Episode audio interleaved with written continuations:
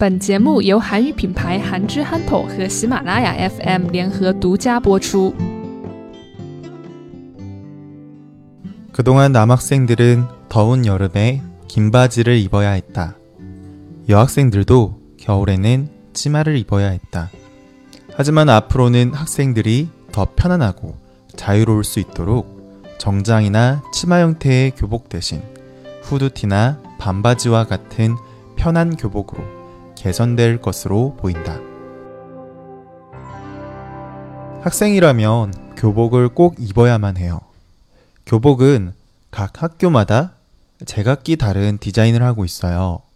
하지만 모두 남자는 긴 바지, 여자는 치마라는 형태가 똑같아요. 정장 형태의 옷인 거죠. 하지만 이러한 형태의 옷은 불편해요. 남자들은 더운 여름에도 긴 바지를 입어야 하고 또 여자들은 겨울에도 치마를 입어야 하죠.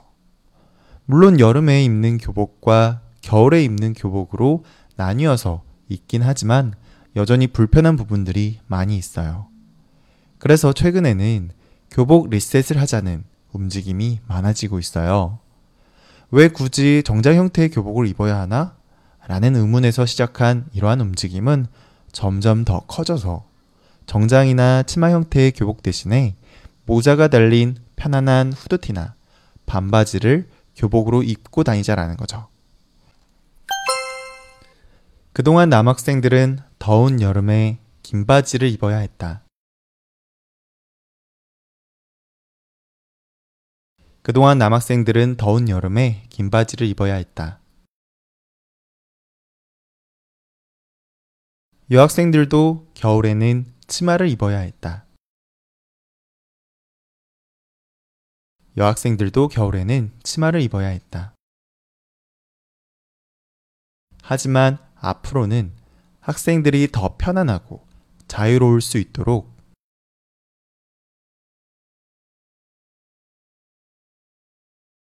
하지만 앞으로는 학생들이 더 편안하고 자유로울 수 있도록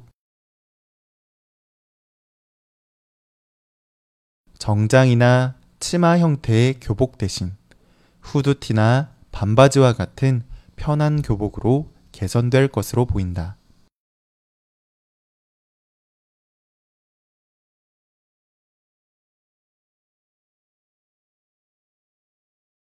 정장이나 치마 형태의 교복 대신 후드티나 반바지와 같은 편한 교복으로 개선될 것으로 보인다.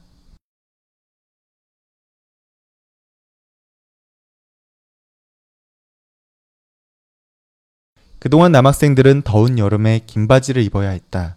여학생들도 겨울에는 치마를 입어야 했다.